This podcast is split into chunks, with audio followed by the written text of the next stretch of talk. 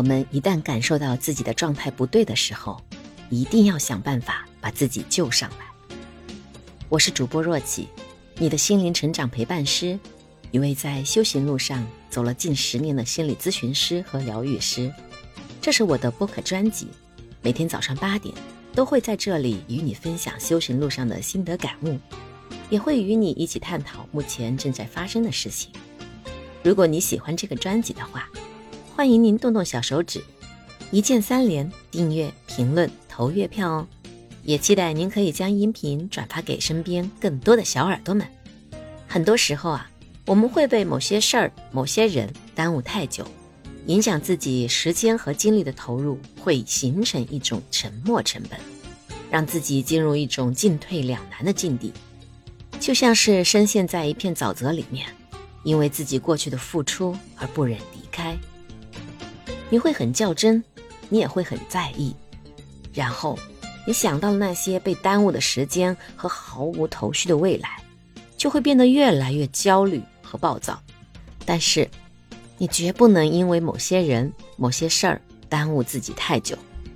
当自己的状态不好的时候，记得一定要做以下三件事，让你自己完全的脱离出来。第一件，就是改变自己的说话方式。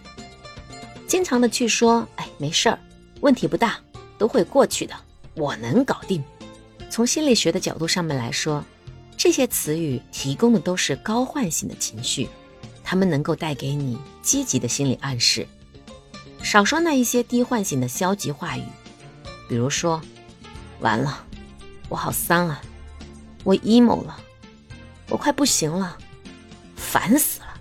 更不要去找那些经常给你提供消极情绪的朋友，消极加消极的叠加会让人走入绝境的。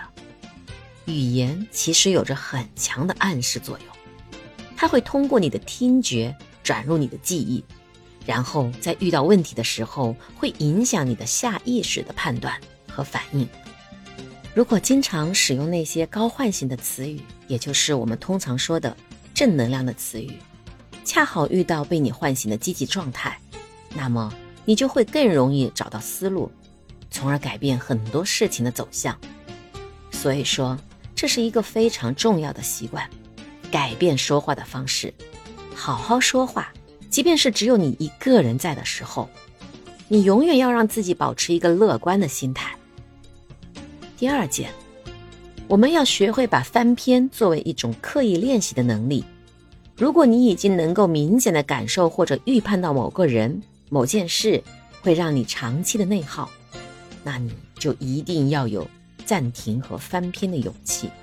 关于勇气，影响我一生最大的一句话就是：“人终有一死。”因为短暂的生命里，值得困扰我们的人和事儿真的不多。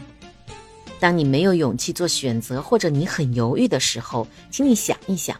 如果你走到了生命的尽头，回望当下，哪个选择会让你后悔？那么，你眼下遇到的短暂的阵痛、不确定性或者恐慌、焦虑，对于你整个生命来说，或许就会变得不那么可怕了，甚至是不值一提。当你陷入很多人或者事情当中难以翻篇的时候，要跳出这件事情的细节。站在人生观的角度，站在上帝的视角，很多事情就会豁然开朗。第三件，我们就是要学习量化的理清楚下一步的计划，尤其是当我们状态不好的时候，紊乱、迷茫、焦虑，很多糟糕的情绪会和事情本身的逻辑纠缠在一起，影响你的判断。这个时候，你可以用纸和笔。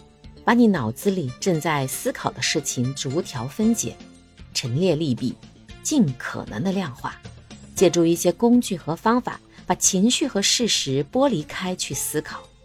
这个过程本身就是目的，它会让你更接近真相，对一些更复杂的事情更深度的分类思考、分类讨论，而不会去占有情绪低落时大脑本就不多的缓存。在状态不好的时候呢？更不要情绪化的去做大的决定，我们可以试着把问题拆细、拆小，列成清单，先选择其中一到两样，跑起来再说。坚持一段时间之后，你会发现那些正向的反馈会持续的推动你进入更好的状态。然后你再去修正你的计划，投入更多的精力，你的人生就会重新回到正轨上，然后越变越好。如果你现在实在理不出计划，也没有关系，我们可以为生活按下一段时间的暂停键，去多读一些好书，去多听一些好的分享。